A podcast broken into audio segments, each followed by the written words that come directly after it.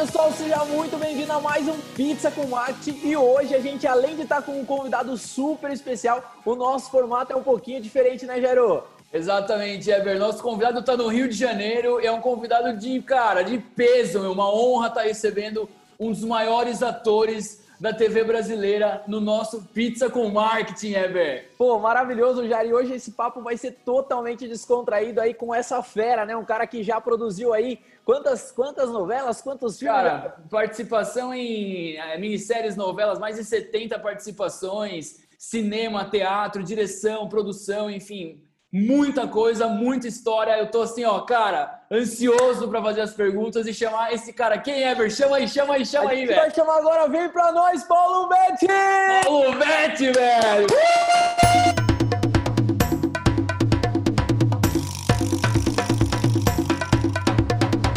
Tô com, a, com, com o vinho. Fazer um brinde Opa. E a pizza. Aê. Oh, maravilhoso. Aqui também, ó. Vinhozinho, pizza e tal, tá sucesso. Bom, pessoal, hoje tá aqui, estamos com essa fera, né, Jairo? Aí, como que, como que é esse momento para você, para nós? Como que tá sendo? Fala aí com o Paulo Betti aí. Paulo, seja muito bem-vindo. A gente tem muito que agradecer por você aceitar esse convite para falar um pouquinho do Pizza com Marketing, né, Jairo?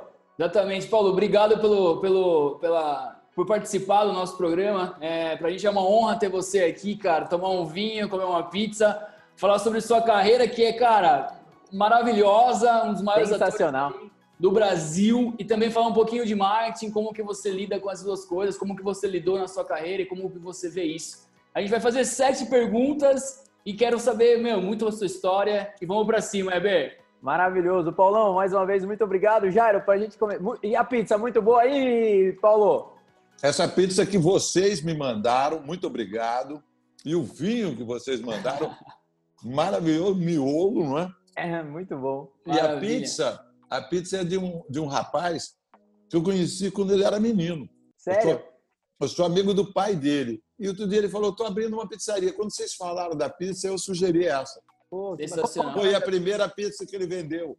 Pô, sensacional. Maravilhoso. Qual que é o nome da sorte, pizzaria né? dele? Tucanos, né, Paulo?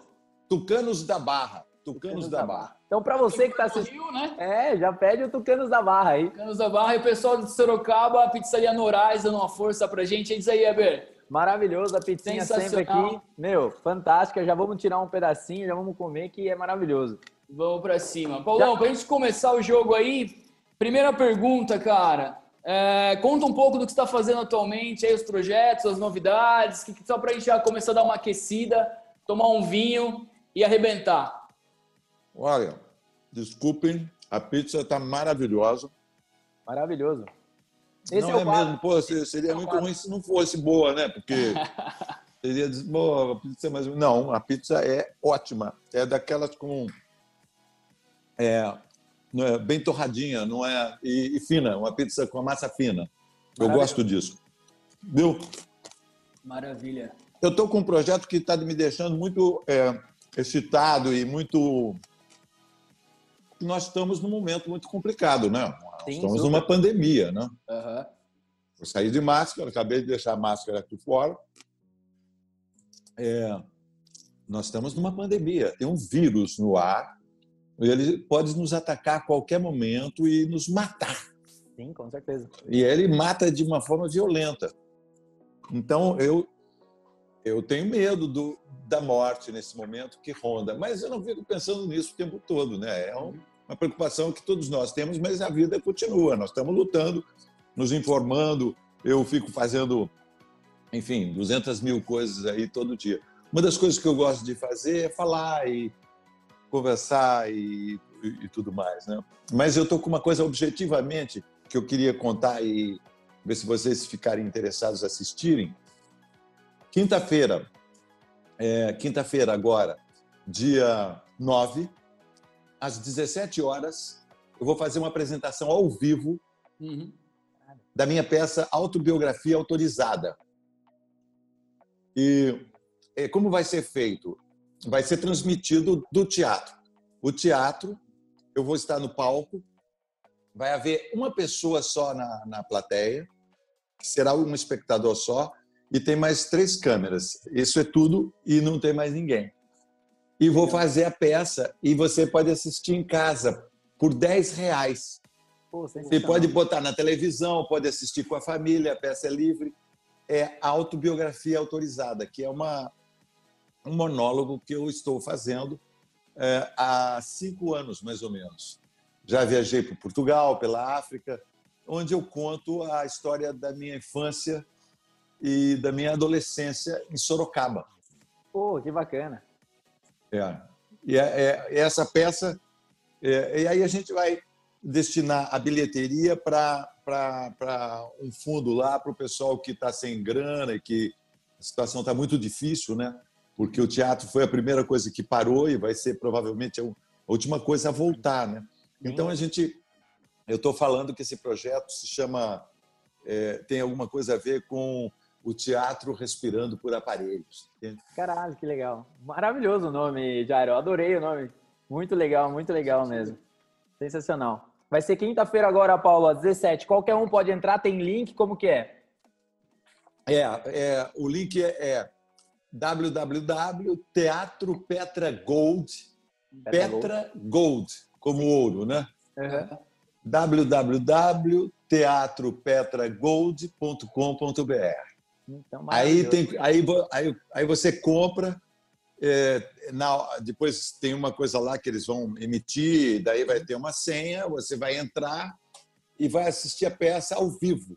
Que legal. Às 5 horas da tarde, eu vou iniciar a peça. E, e, e vão ter três câmeras. Então, você pode. É, uma eu tenho pedido que seja uma câmera mais assim para mim, onde eu for, que ela vá junto comigo. Uhum. E depois tem outras duas que vão ficar abertas para a pessoa escolher a imagem que ela quer ver. Se quer ver daquele canto, assim e tal, enfim. Né? Sensacional, né? cara. Sensacional. E a primeira vez nesse formato, Paulo, nessa, nessa história toda de pandemia e tal? É, é, estão, estão acontecendo muitas, muitas, muitas coisas de maneiras diversas e muito interessantes. Uhum. Tem, por exemplo, o Mohamed Rafouch, meu amigo, é, ator, ele está fazendo peças de dentro de casa. Uhum. Então ele, ele, criou ele criou um espetáculo que se passa num lugar onde o, o apartamento dele serve como cenário. Uhum. É uma ficção. Então esse é um formato. É, tem o formato também das pessoas. Provavelmente eu vou experimentar isso qualquer hora. De eu fazer minha peça aqui, uhum. aqui de casa. Então vou ali no fundo, começo a peça e faço a peça. Incrível. Então também isso isso é um formato que rola. Agora essa que nós estamos fazendo, acho que é nova porque é no teatro, uhum. é no espaço mais é, simbólico, não é? O teatro é o teatro, né? É um, é um lugar assim. A energia, é... né? Exato, tem uma força, né? É. Além de condições mais adequadas, né? Eu tenho como fazer meu cenário, eu tenho como projetar as projeções que fazem parte do monólogo. Meu monólogo estava contando aqui hoje, falando com o técnico de, de, de projeção, tem 36 projeções, minha peça. Tem 36 projeções. Super legal. Incrível, né? Sensacional. Paulão, maravilhoso. Eu já vou entrar com uma pergunta bônus aqui para o Paulo, em, em, em, cima de tudo isso que você está colocando aí, Paulo. Você acha que é, pegando esse gancho, né, vendo tudo isso que está acontecendo, até essa, vocês se reinventando na parte do teatro, você acha que isso vai, vai prolongar, mesmo quando voltar? Como que você vê essa, essa mudança no seu, na sua visão, né? Que você tem uma visão bem ampla, né? Então a gente queria ouvir um pouquinho sobre isso.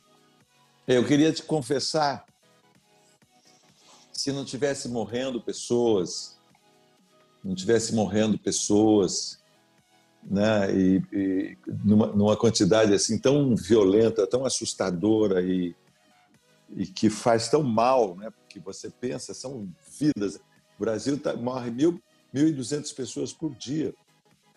É chocante, né? A gente meio que se acostuma com isso, né?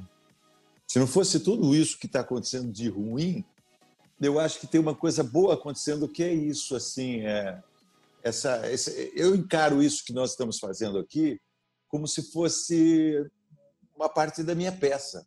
Ah, né? Tanto que eu brinquei com vocês, peguei o, o, o estilingue, né? que não era vermelhinho, assim, era muito mais chumbrega, diz, né, do que isso, né?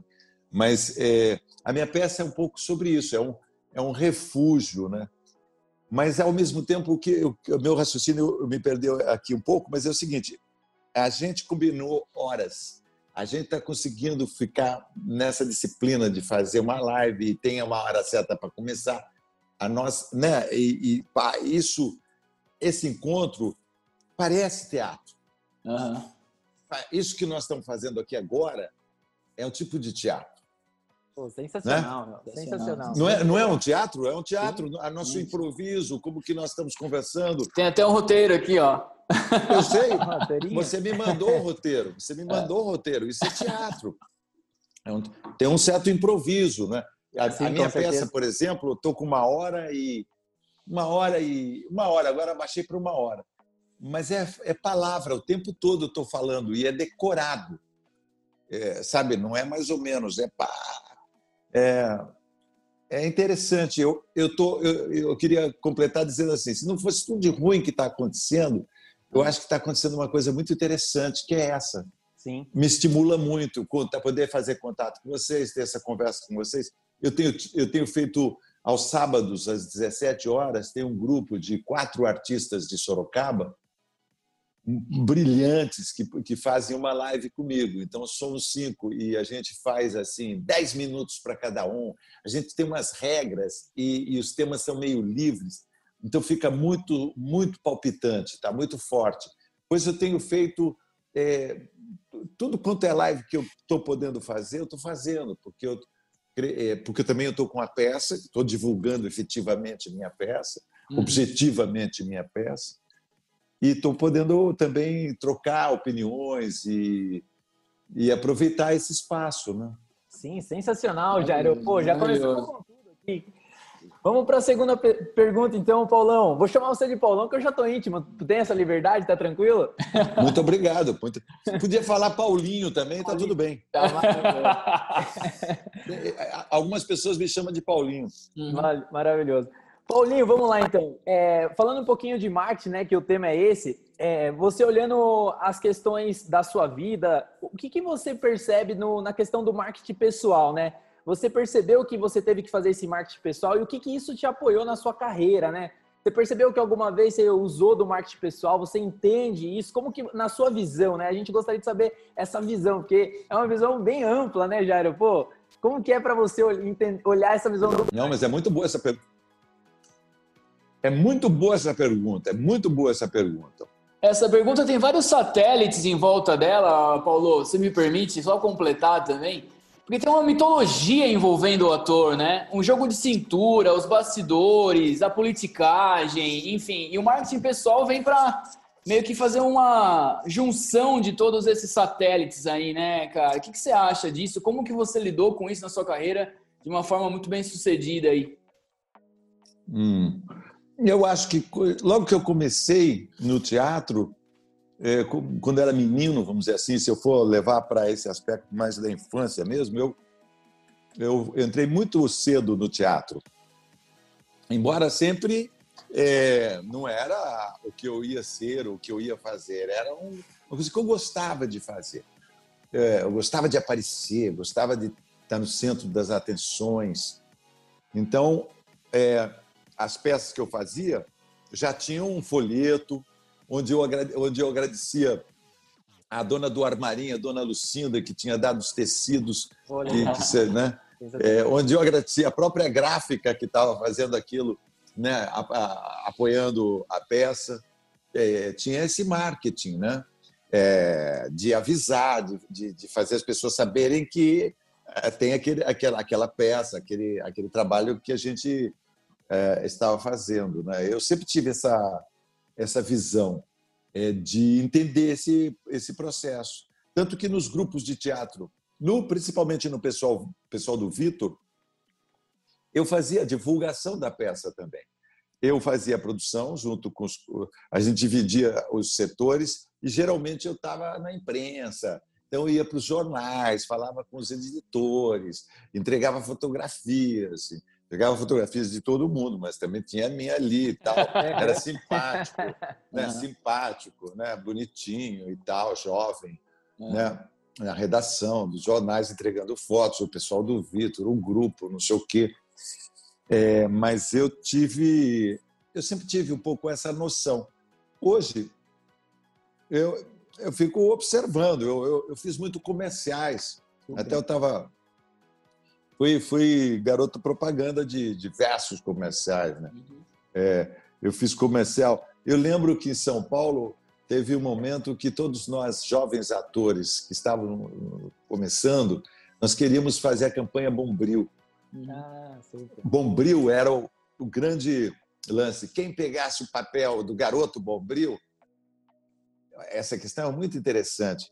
Quem pegasse esse papel, todos nós queríamos esse papel, eh, teria um salário fixo para fazer a, a, a propaganda pro, assim, era salário de contrato de três anos, sei lá, era era um barato, era, era muito forte. E todos nós queríamos, eu pelo menos, em algum momento, falei, pô, gostaria de ser esse garoto bombril. Mas, mas no fundo, se revelou um personagem que foi um pouco cruel com o seu. É, porque monopolizou o ator Sim. excelente, né, criador, grande artista, que é o Carlos Moreno, que é o o garoto bombril.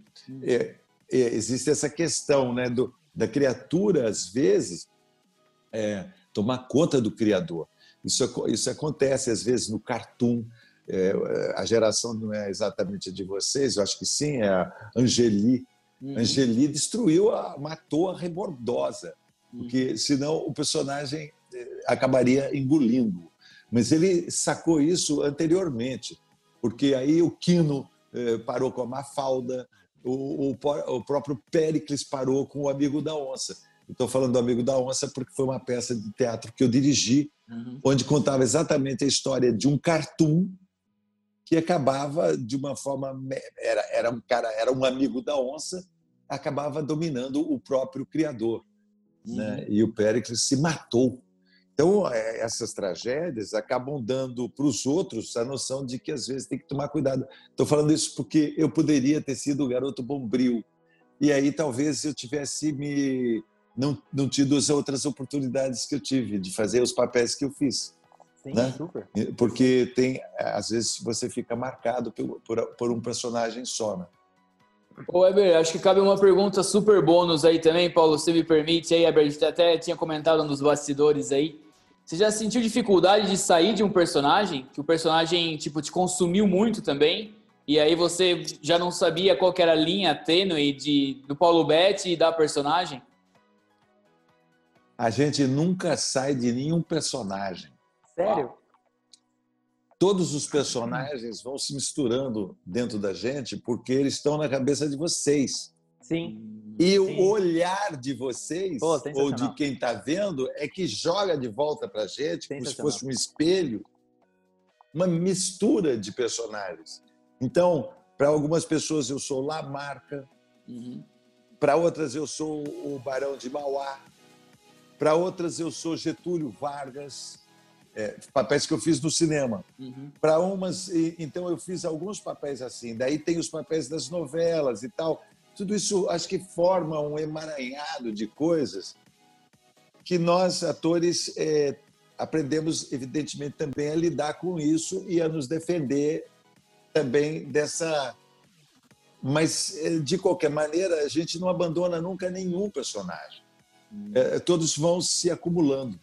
Pô, sensacional, cara. É, essa pergunta eu, eu, eu tava aqui, eu queria entender essa visão, mas muito legal, faz todo sentido para mim. Porque realmente, né, a gente que espelha em vocês aí, então, cara, sensacional, Jairo.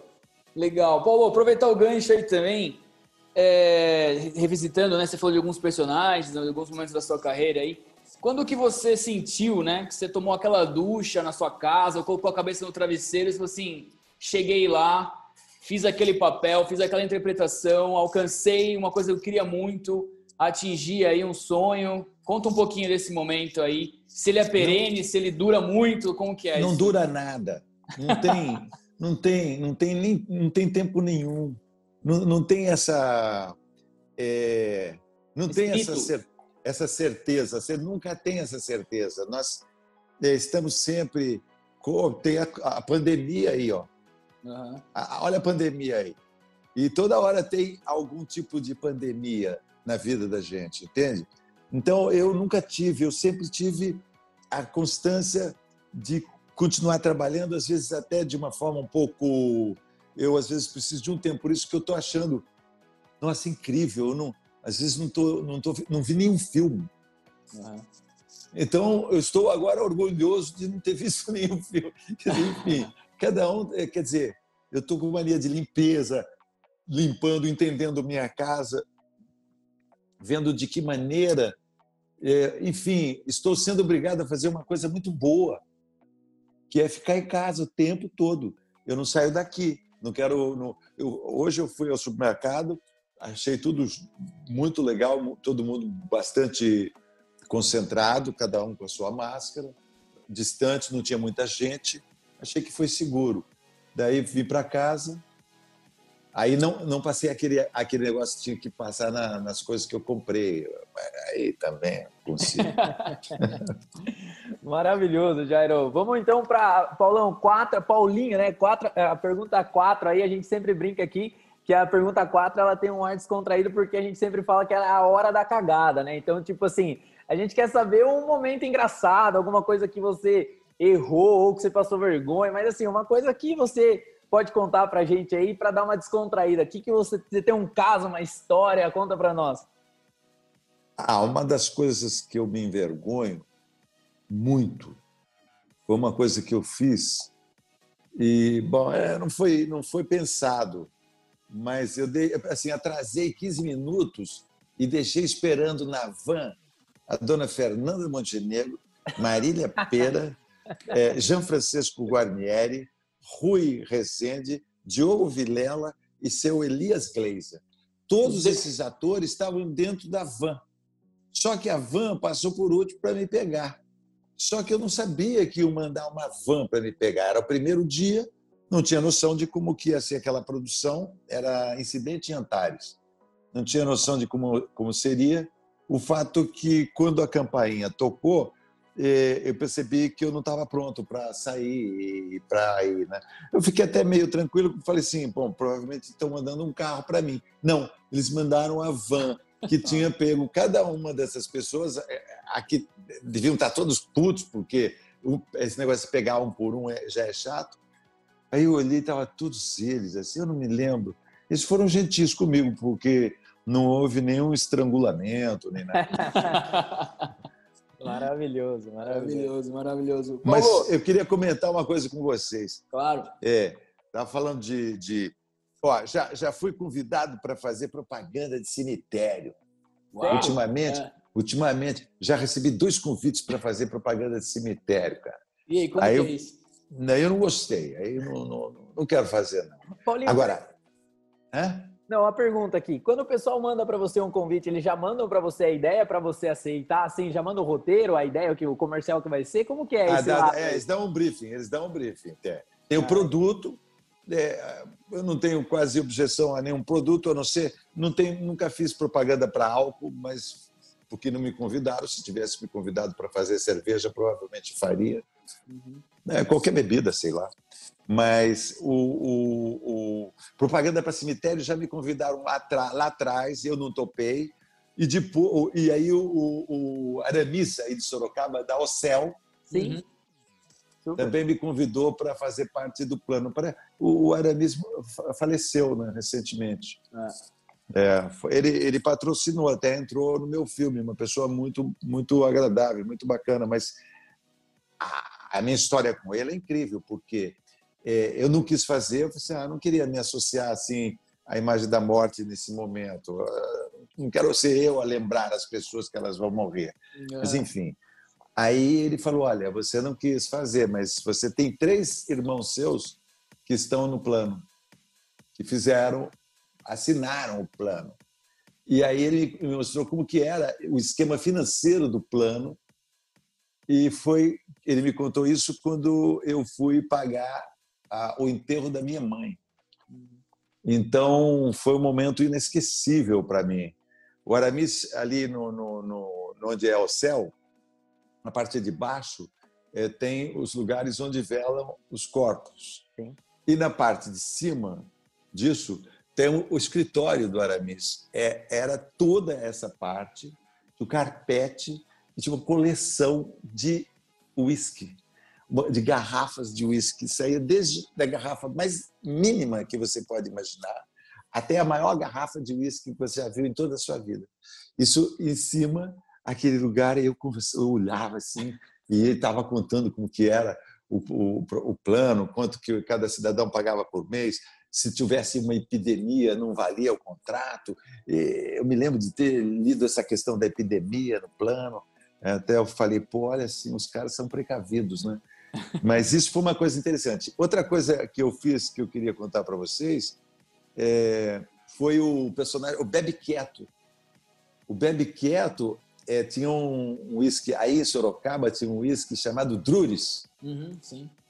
Até a fábrica está lá, ela não existe mais, acho que ela faliu, tá? mas aquele arcabouço aqui está lá ainda, na saída é. da cidade, a, a, fábrica da Drures. E eu fiz esse comercial do Bebe Quieto. Foi assim um, uns, uns, uns, publicitários fortes que, que trabalharam nesse comercial. Sensacional. Muito legal, muito legal, muito legal. Paulo, é, uma pergunta bônus aí também, até para dar uma. A gente já falou da, do streaming, como que está fazendo, né? Essa questão do teatro aí para para continuar de uma forma geral durante a pandemia, esse cenário que a gente está vivendo. Mas uma coisa que é uma curiosidade minha desde criança, assim, cara. Você me permite com todo carinho aí, como que é ser um galã de novela no Brasil, cara? Conta essa história pra gente aí, meu. Eu nunca, eu nunca fui o galã. Pô, eu, claro que eu... foi, meu. Todo mundo não, fala de eu, você. Mas não era o galã. Era sempre o, o, o cômico, tal. Eu sempre, talvez eu sempre tenha fugido. Uhum. Porque é difícil esse negócio de ser galã. É, todo ator fala assim, ah, não, eu não sou galã. Eu, eu gostaria muito de ser o, o galã. Não, você é o galã ainda. Você é. É mas o galã ele é mais controlado, ele, ele é mais. Eu, eu fico para, me, me, faço paralelos meus, às vezes, com o Zé Maia, uhum. com quem eu trabalhei muito. Entende? O Zé Maia tem mais essa coisa do galã, que é o cara que, pá, que mostra que vai pegar a mulher, entendeu? Uhum. Eu, eu mostro que vou fazer a mulher dar umas risadas tal. E se der, eu pego. Mas esse é é, é sempre aquele cara que está ali, é, vamos dizer assim, não, não é o artilheiro do campeonato, né? Mas. Como mas... ele falou, que a gente está na nossa visão, na nossa visão ele é, né? É, exatamente. Sabe o que é? Eu vou falar para vocês. Eu não tinha noção, quando eu era novo, que eu era bonito. É gozado isso. Eu não sabia que eu era bonito, entende? Uhum. Então, eu me esforçava, sempre fui muito esforçado, e por causa do, da, minha, da minha origem e tal, é, é, é, é, sempre muito responsável, muito batalhador. Então, é, é, eu. Você entende? Eu, eu nunca nunca me dei conta, nunca usei, digamos assim, ah, eu sei que eu sou, não sei o quê, nada, não estava nem aí, então devia ser mais bonito, até porque na luta, era um, sempre na luta, um negócio política para cá, e, ah, e comício, eu sempre fui muito envolvido na, nessa, nessas questões, dando palpite, de pá, e ocupando espaços, e mas é isso, mas eu não tinha noção que era bonito. Agora que eu sei que eu era. Você sabe que, que um, um cara chegou e falou assim para mim no elevador: Você que era o Paulo Betti? Eu falei é, eu costumava ser. Eu costumava ser. Eu costumava ser, maravilhoso. Falando um pouco de personagem, um personagem que me marcou é assim que cara, a desenvoltura que você tinha era o Cro, velho. Isso para mim, Paulinho, cara, tipo, era sensacional. As frases, os trejeitos, né? Até quando o Jairo perguntou esse, essa questão para você, né? Se você consegue desconectar, imagina você chegando na sua casa, você é um ainda, entendeu? Eu nunca, nunca abandonei nenhum personagem, eu estou dizendo. Esse é o. De vez em quando, eu faço o, o, o, o personagem, faço essas caras. Isso, é, isso é o não galã. O galã não faz nunca isso. Sim, sim. Porque isso, de uma certa maneira, é uma pelada que você dá no humor. E, mas eu gosto do humor popular, eu tenho isso. Às vezes, cada peça tem o seu jeito e a sua necessidade. O, a, a que eu estou fazendo, ou cada personagem, né? Sim. Mas onde eu posso colocar um pouco do Oscarito, uhum. é, que é, eu coloco um pouco do Oscarito, eu tenho um pouco essa essa coisa com Oscarito, assim, jeito de interpretar do Oscarito. É, até eu fiz um trabalho que é um dos que eu gosto muito de ter feito, foi Engraçadinha. Sim. Era uma obra do Nelson Rodrigues. Uhum. E eu fazia o papel de um juiz, assim, muito mão de vaca, sabe? Que é, é, é um papel muito legal do Nelson Rodrigues. Foi na, na Globo. A direção foi do Carlos Manga. O Carlos Manga era o grande diretor do teatro, do, do, do, do cinema, é, que veio da cola da revista musical e que se chamou Atlântida. A hum. Atlântida fazia um humor muito sofisticado e muito popular que atingia muito o público. Então tinha o Grande Otelo e Oscarito eram os grandes nomes e sempre tinha um galã. Tá. Mas eu sempre tinha mais, é, achava mais graça no Oscarito, no Grande Otelo, né, do que no galã. Então o galã tem que ter essa humildade de pegar todas as, as, as, as atrizes, né? As, né?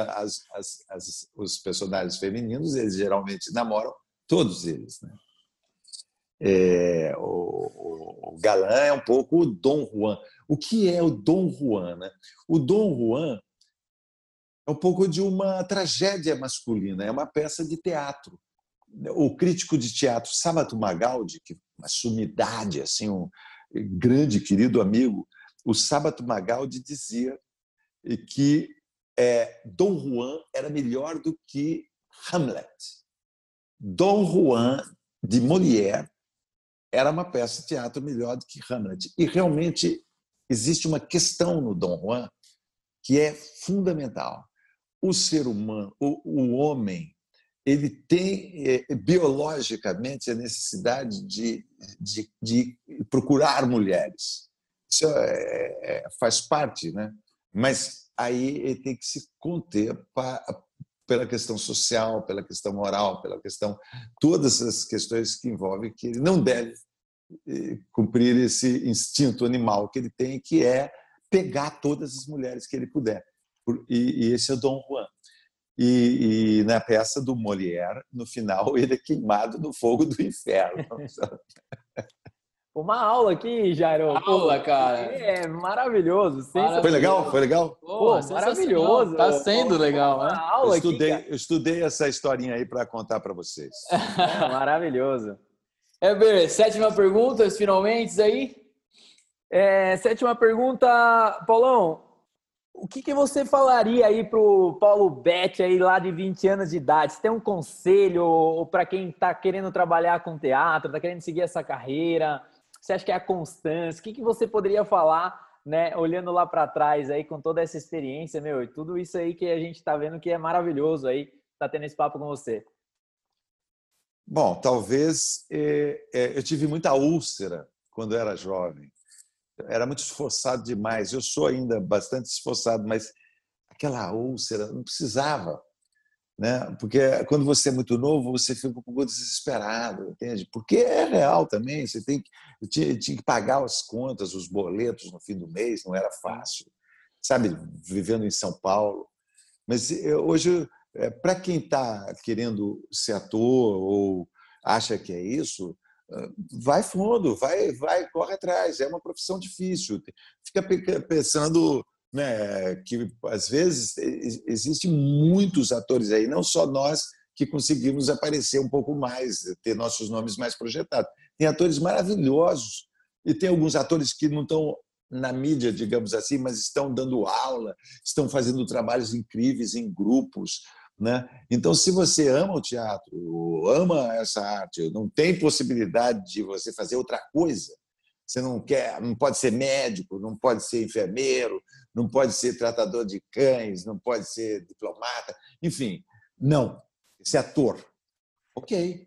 Então, leia muito. Eu acho que a leitura é uma coisa absolutamente indispensável. Não dá para o cara querer ser ator você não tiver um livro debaixo do braço toda hora, tá lendo, falando sobre um livro, discutindo, né? Se ele não tiver, é, é, esse eu acho que é o universo mais que mais alimenta o ator é a literatura, a música também, ouvindo música boa, não sei, eu não vou falar mal de pagode, essas coisas, mas enfim, né? Uhum. O cara tem que ser um pouco, alguns degraus mais sofisticado do que isso, né? Então, se possível, né, ouvir música e, e ler livros bons, bons romances. E aí, então, eu acho que daí tem todo o resto, tem que cuidar do corpo, da voz, tem que cuidar do corpo. O corpo é seu habitat, o corpo é a que diz as coisas para você. Então tem que ter uma consciência corporal, se possível fazer yoga, fazer aulas de corpo, de dança e ter o domínio do corpo e saber colocar a voz. Dá para você ser ator, aí daqui dois dias tá, tá rouco, o cara tá rouco, vai ficar rouco. Não. Então tem exercícios para isso, fonoaudiólogos ajudam. Hum, hum, hum ó, trabalhar a voz aqui e entender que ela está por aqui, você pode ajudar baixando a cabeça e daí você percebe e tenta trabalhar a voz assim e não assim. Então, assim. Então, é, é isso anos de escola né, que a gente faz quando você está na escola de arte dramática. Eu fiz escola de arte dramática. Eu dei aulas durante oito anos na Universidade de Campinas, na Unicamp. Eu gosto muito de fazer o papel do professor também. Eu não fiz ainda de, de um professor assim. Fiz numa, numa, numa, num filme, agora me lembrei, no filme do Alain, eu sou um professor universitário. Mas muito infeliz ele, podia ser um pouco mais saudável. no filme do Alain, ele é bem doentio, o meu professor universitário. Mas, enfim, o que fazer? Cuidar do corpo, respeitar o corpo, entende? É, se alimentar bem, né? tentar comer verduras, né? caminhar na rua, ler, ler poesia, né? ler poesia e, e interpretar papéis, trabalhar junto com colegas, com amigos, eh, em cima de textos clássicos. Né? Eu estou aqui, vou fazer uma live com uma moça aí de Sorocaba, Renata Grazini, vou fazer uma live, nós dois vamos ler dois trechos dessa peça né? e vamos conversar sobre a montagem dessa peça que teve no Teatro Sorocabano, né? em 1968. Eu assisti 15 vezes Júlio César de William Shakespeare. Eu assisti 15 vezes. Teatro amador da cidade de Sorocaba, altíssimo nível. Né? Então, é, é isso. É uma profissão também é que, se você quiser se alimentar de né? Tem a história do cinema, tem a história do teatro, tem a história da música. O fato do, do o ator ele, ele vai em todos esses, esses caminhos, entendeu? Ele navega, é, né? Navega em todos esses aí, né? É, a gente tem que entender mais ou menos um pouco de cada um deles, desse, porque também a gente vive do, é, do material que esses, esse, é, a gente não, não é só inventar coisas, você tem que também que botar coisas para dentro. Então, tem, ler uma peça do Shakespeare te dá uma noção, né? Você não tinha noção do que você estava lendo. Agora é que você está percebendo o que, que é aquilo ali, né? Que é parecidíssimo com o momento atual, hum. né? É, é, é, impressionante. Então é isso. É, se for falar para o jovem ator, é isso. Tome nota. Também tomar nota é um negócio prático. O cara está falando, falou alguns livros, eu anoto. Depois eu lembro. Se eu não anotar, eu esqueço. Exatamente. Aí, o que, que foi? Não, não sei, esqueci. Porra, não dá a nota. Eu vou pegar um gancho aí, Paulinho, já que você puxou essa. Você consegue é, indicar aí uns dois, três romances aí para o pessoal ler, para o pessoal que você indica? Tem na cabeça algum aí que é bem legal? Ou um aí que seja para essa galera? Olha, meu filho acabou de ler um. Vou até é anotar. É por favor. Memórias póstumas. Memórias póstumas de Brás Cubas. Machado de Assis. Machado de Assis. Machado de Assis. Clássico dos clássicos. A pessoa leu isso aí já passa para um outro patamar, entendeu? Uhum. Você falou, ah, leu, li. Ah, só isso já tá bom. Depois, depois não, não baixa nunca o nível. Fica Sim. sempre aí. Machado de Assis, Machado de Assis. Machado, se, só Machado de Assis não precisa ler mais nada. Não precisa ler mais nada. Maravilhoso. Maravilhoso. Falou, puta aula, hein, Heber? Não, isso aqui foi um aprendizado atrás do outro aqui, meu. Navegamos por todas as áreas, sensacional. Incrível mesmo, Paulinho, de verdade mesmo, cara. Chegamos ao final já, Jairo, rapidinho. Chegamos ao final, cara. Rapidinho, rapidinho, passou rápido, cara. Apesar da aula ser intensa, passou rápido. O Chico Buarque, o Chico Buarque diz que lê dicionário. Sim. Lê dicionário, todo dia pega o dicionário e lê umas 15, 20 palavras novas. É, a gente tem que, estar, tem que ter um dicionário em cima da mesa e toda hora ver palavras novas, livros novos. Né? Eu, eu acho que esse é o segredo. Não tem outro pulo do gato, a não ser o cara equipado culturalmente. Né? Eu falei de Machado de Assis, eu nem li tanto assim. Vamos dizer que eu li uns 10 livros do Machado de Assis. Foi isso. Mas agora eu estou querendo ler tudo do Machado de Assis. Eu tenho uma coleção completa que eu comprei em Sorocaba, num sebo. São livros lindos, de, de lombada verde, assim. Eu estava olhando lá, estava namorando os livros, falei assim, eu vou ler tudo Machado de Assis. E me dou algumas empreitadas, assim. Mas eu vou ter que agora mancar com a empreitada que eu estava tendo, que era ler pela terceira vez o João Guimarães Rosa, o, o, o Grande Sertão Veredas. Eu, tô, eu li uma boa parte desse começo pela terceira vez, mas eu acho que eu vou parar tudo e ficar só no Machado. Então, até acabar a pandemia, se Deus quiser, um dia há de acabar, eu vou fazer isso de bom para mim. Machado. E outra coisa, dar umas voltas aqui no condomínio de bicicleta. Isso que tem mantido a minha meu astral, sabe? Eu faço uma hora de bicicleta aqui em volta, feito um maluco assim, subo, desço, subo, desço, subo 20 é. vezes e isso está me deixando em forma, entende? Maravilhoso, maravilhoso. maravilhoso. Graças a Deus. Sensacional, meu. Obrigado pelo seu tempo, sua atenção, seu carinho aí. Atenção no WhatsApp, você responde tudo, meu. Sensacional. Muito obrigado, de verdade. Para nós é uma honra participar com você aí, né, Ever? Eu acho que a gente tem que fazer parcerias. Eu vou te contar uma coisa, é, meus queridos. Eu, eu, eu, eu, tem uma coisa que é assim, Jairo e Eber. Tem uma coisa que é assim, da cultura caipira. Eu estudei a cultura caipira e a cultura caipira o que é? É a parceria. Então, tanto que o livro mais fabuloso da cultura caipira, então vou falar para vocês outro, chama-se Os Parceiros do Rio Bonito. Os Parceiros do Rio Bonito é um livro do Antônio Cândido. Ele fala, ele fala da cultura caipira. No que, no que ela se baseia? Nas relações de parceria. É quase um. É, é, sabe, você me manda um vinho, você me manda uma pizza. Pô, é, isso é uma parceria. O que, que mais eu posso fazer? É devolver a vocês a gentileza e agradecer o espaço e estabelecer essa parceria daqui para frente, para a gente ocupar espaço junto.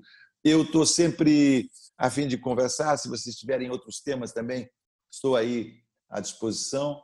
E adorei a pizza do meu amigo é, Júnior. Uhum. O, o Júnior, ele aqui do condomínio, hoje foi a primeira venda dele, foi a pizza para mim. E olha, Júnior mandou muito bem. Então, muito prazer em falar com vocês, Jairo e Eba. E vamos junto, né? Sim, vamos, vamos sobreviver. Ó, usem máscara, não, não fiquem naquele, naquela turma que não está acreditando. Os, aqui no Rio aconteceu o um fenômeno que aconteceu em todos os lugares do Brasil, que chama-se os inocentes do Leblon. São as pessoas que acham que tem que sair detonando. Não pode.